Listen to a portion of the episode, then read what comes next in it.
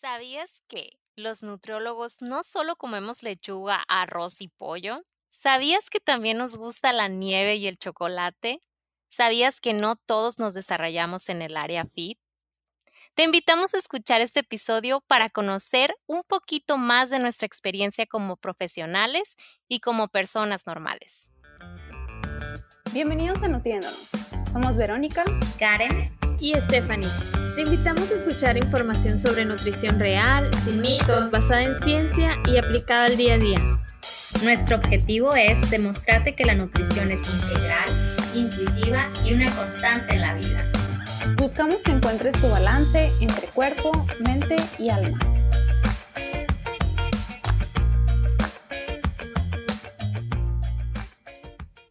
Tengo una primera pregunta para este episodio que me gustaría hacerles y creo que es muy interesante. ¿Qué te diste cuenta que te hacía falta saber cuando te graduaste?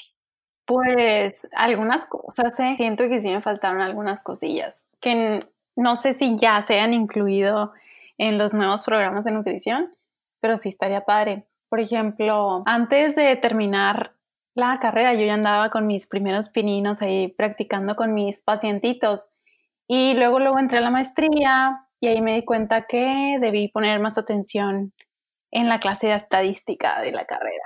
Ay, sí, fue mi coco en la maestría, qué bárbara. Pero también, eh, o sea, al mismo tiempo que estuve estudiando la maestría, seguí dando consulta y pues me seguí fogueando. Y también me di cuenta que me, me hacía falta saber de marketing, saber cómo cobrar, alguna clase de primeros auxilios psicológicos también me hubiera servido mucho para saber qué hacer en situaciones difíciles en consulta, sobre todo. Ya después tomé el curso, pero sí me hizo falta, sí sentí que me hizo falta cuando recién salí de la carrera. Y es que yo creo que es medio normal, ¿no? O sea, salir, pues obviamente nada más traes la teoría y como que ya en el campo del trabajo, pues es otra perspectiva, ¿no? Sí, ya con pacientes reales, casos reales. Es normal sentirte de repente un poquito inseguro o como que, como tú dices, me faltó poner atención en esta clase. Sé que lo vi, pero no, porque también a la edad universitaria, pues vamos a ser sinceros, no somos tan responsables, pero Sí, más que nada fue que, bueno, una de las cosas que a mí me pasó fue que, ay, mi paciente va a ser perfecto, o sea, no hay pacientes perfectos, te puede llegar un paciente con múltiples patologías y te vas a quedar así como que, ay, espérame tantito, calmados, así, ¿no? Yo creo que fue una de las cosas que a mí me pasó al principio y, por ejemplo, no, creo que no tuve tantas clases como de alergias como que esa patología en especial no, no fue tan amplia por en lo personal para mí.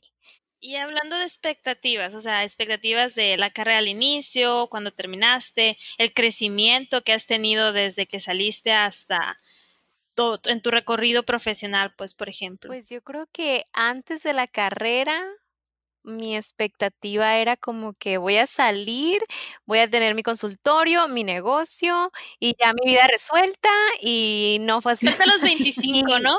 Perfecto.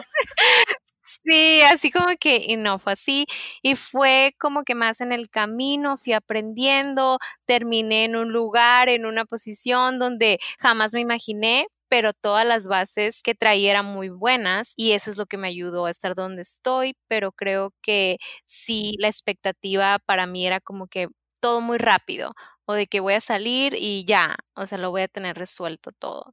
Pero creo que con el proceso eh, he aprendido muchas cosas, no, tan, no solamente laboralmente, sino personal y siento que he crecido más como persona y como profesional y eso me ha gustado mucho. Y a ver, Fanny, ahí te va una. ¿Qué etiquetas te han puesto al saber que eres nutrióloga? Híjole, yo creo que el cuerpo. Me parece que es como lo primero que se fijan. Nada más al saber que estudiaste nutrición es como, a ver, ¿y está fit? A ver, ¿está marcado? Tiene el abdomen plano, sobre todo en mujeres, ¿no? Y a ver, tienes el abdomen. Ah. y de repente eso de idealizar al profesional de la salud en la nutrición como que tiene que estar fit, marcado, fuerte o como con cierto estereotipo de cuerpo. Pues no es así, o sea, es totalmente erróneo porque pues a final de cuentas somos humanos, ¿no? O sea, vamos a tener diferentes tipos de cuerpo y eso, y eso no mide, o sea, eso no mide el conocimiento, lo, lo profesional que eres, ¿me entiendes? En el área o el nivel de expertise que tienes en el área que atiendes.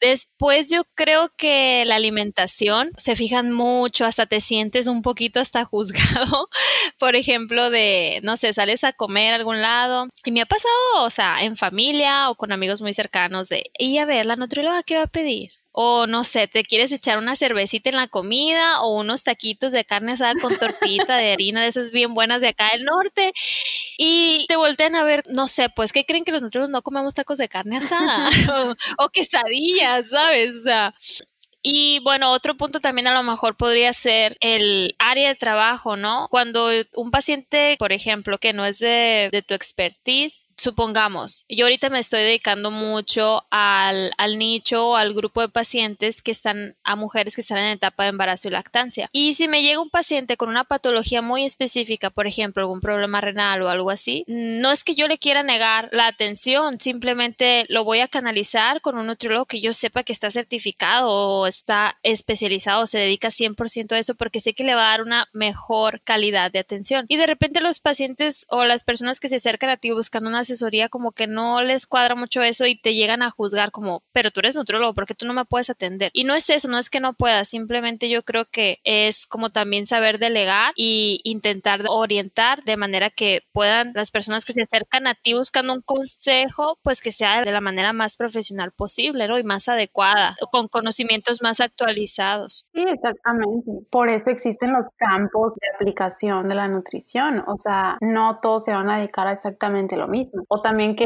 dan por hecho que porque eres nutriólogo nomás te dedicas a adelgazar gente. Ándale, que es el único trabajo que sabemos hacer.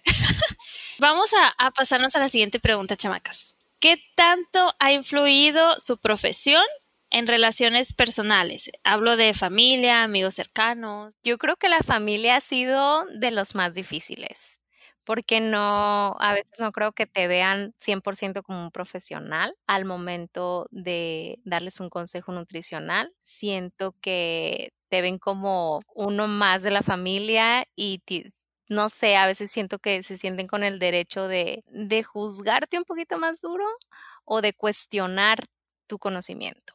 O a lo mejor no tener esa sensibilidad, ¿no? Al momento de decirte ciertos comentarios o al momento de querer criticar o así, ¿no? Porque es a lo mejor tanta la confianza que no, no, no tienen ese, ese toque para decirte las cosas, pues, ¿no? O lo, no lo piensan tanto porque piensan que, pues, pues, ay, no, no importa o algo a lo mejor. O por ejemplo, también me ha pasado como que de mí para mis familiares cercanos, yo tampoco al principio tenía mucho tacto y era como que les decía, yo, yo regresaba de mis clases queriendo dar toda la información de la clase de bioquímica.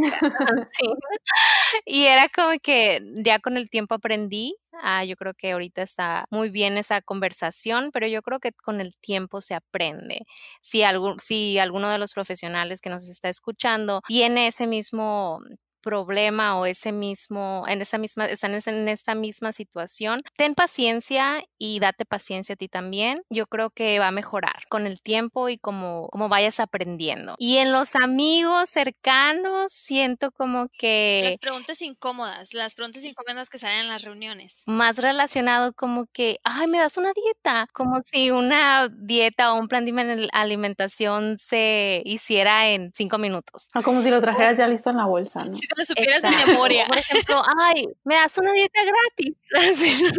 o, de que, oye, es que mido tanto y peso tanto, entonces tengo que comer tanto. ¿Cuánto tengo que pasar?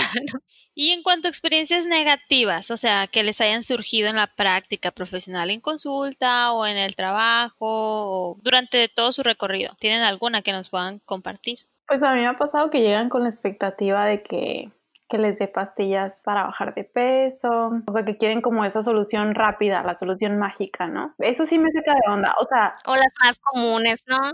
Las que, lo, que más han escuchado, que, ay, es que sí funciona, es que a mí me dijeron que esto funcionaba muy bien. Sí, o que llegan como con, con, la dieta de moda, queriendo que, que, aplique a fuerzas en su vida cuando a veces pues no, no va a ser como la mejor estrategia para trabajar su caso. Exacto, yo creo que mis experiencias negativas han sido más laborales, o sea, compañeros de trabajo que han puesto como en duda el, mi conocimiento y siento como que si estás pasando por algo así, la verdad es mejor aprender aprender de estas personas porque son maestros y aprender de la situación y siempre tratar de ser mejor, de ver el lado bueno y el lado positivo y seguir trabajando como profesional, ya sea en, la misma posición o en, en otra que se te presente la oportunidad.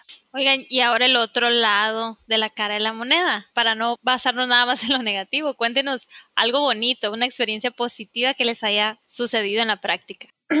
A mí lo más bonito yo creo que me ha pasado es que los pacientes terminen siendo mis amigos. O yo creo que también, eh, por ejemplo, cuando sabes que logras aportar ese granito de arena positivo a la vida de alguien, ¿no? Que, que al final de cuentas sabes que, que le pudiste dejar un conocimiento positivo y que le va a servir para siempre. O se sienten con la libertad de comer ciertos alimentos que ellos pensaban que estaban no permitidos, alimentos que a lo mejor ellos pensaban que los iban a engordar. Y como ahorita ya tienen más información, ya es como que, ah, ok. Sí, ya sienten como esa libertad. esa relación con la comida. Sí, que mejoran su relación con la comida. Eso es muy bonito también. Aparte del bienestar, ¿no? O sea, cuando vienen pacientes con alguna patología eh, y mejoran su calidad de vida con, con la alimentación y ciertas estrategias de cambio de hábitos y todo eso. Sí, eso es, eso es priceless, yo creo, al final en la consulta. Y ya para finalizar el episodio, ¿Qué consejo le darían ustedes a un estudiante de nutrición? Mm, muy buena pregunta. Yo les aconsejaría que nunca dejen de actualizarse. La nutrición es una ciencia muy cambiante. Si siguiera, yo creo, aplicando lo que aprendí en el servicio social, yo creo que estaría mal informando a mis pacientes actualmente. Uno trabaja con lo que conoce, ¿no? Y en ese tiempo era lo que se conocía pero esta ciencia está en constante cambio. Debes estar abierto. Y que no te dé miedo. Sí, debes estar abierto a desaprender ciertas cosas y volver a aprender cosas nuevas. Y también les diría que México necesita nutriólogos, pero no a los nutriólogos que dan dietas genéricas y en consultas de 10 minutos. Necesitan nutriólogos en las escuelas, en las áreas de trabajo, nutriólogos expertos en salud pública, que no se les olvide ponerse en los zapatos de la gente más marginada al aplicar las políticas públicas. También México necesita más nutriólogos investigadores que sepan diferenciar, esto es muy importante, diferenciar un estudio bien hecho de la pseudociencia. Y también, ¿por qué no nutriólogos interesados en crear productos realmente saludables, balanceados, accesibles para toda la población, que le hagan la competencia, ¿por qué no a las grandes industrias, que aprovechen que el nuevo etiquetado va a estar de su lado en cuestión de marketing. Y por último, les diría que se animen a emprender. En cualquier área que les guste, es de valientes porque no es fácil, pero es muy emocionante. Quítate el miedo y éntrale al toro por los cuernos, en pocas palabras. sí. Y no tengas miedo a equivocarte y a redefinir tu camino, ¿no? A ver si es lo tuyo o no. Yo les diría que no les dé miedo, que no les dé miedo salir y creer que no sabes nada, porque en lo personal fue lo que, una de las cosas por las que yo pasé, sentía como que, ay, no, necesito cinco años más. Así pero realmente tenía, tienes las bases, el estudio, que no te dé miedo caerte y levantarte, experimentar cosas nuevas, explorar un área y ser lo valiente, o sea, lo suficientemente valiente de decir, esta no es mi área, voy a probar otra, porque eso es lo bonito también de la nutrición, que tiene muchas áreas donde ejercer y donde puedes explorar, experimentar, porque vas a aprender en la práctica y, y que no te dé miedo a decir lo que sabes, porque siento que a veces tenemos dudas, dudamos de nosotros mismos porque a lo mejor no tenemos tanta experiencia, pero la experiencia la vas a ganar con los años. Todo lo que hemos aprendido nosotros otras tres, por lo menos ha sido con los años, con la experiencia que tenemos. Entonces, que no te dé miedo eso, que no te dé miedo preguntar, a, otras personas que a lo mejor ya tienen la experiencia, otros profesionales del área, que no te dé miedo empezar, porque siento que a veces el, el miedo nos paraliza. También yo creo que hacer equipo con otros profesionales para dar como un servicio más multidisciplinario, tener como tu equipo de, de apoyo para manejar de manera integral los casos. Este episodio fue con el objetivo de que sepas que los nutriólogos no somos perfectos. También nos gustan los tacos y nos sentimos juzgados. Tenemos celulitis y estrías. Y tenemos el derecho de poder ejercer nuestra profesión sin tener el estereotipo de cuerpo que marca la sociedad. Esperemos que hayas disfrutado de este episodio. Compartimos experiencias muy personales que no generalizan el pensar de todos los profesionales de la nutrición y nos gustaría escuchar la opinión también de nuestros colegas, ¿por qué no? Para ver si se sintieron identificados en algún punto. También si eres paciente, y te encontraste en alguna situación en la que platicamos o recordaste alguna anécdota, e inclusive si eres estudiante y nos estás escuchando y quisieras platicar, resolver algunas dudas, puedes contar con nosotras y escribirnos. Nos puedes comentar en nuestras redes sociales, por ejemplo en Instagram estamos como Nutriéndonos Podcast. Nos vemos en el siguiente lunes con un nuevo episodio.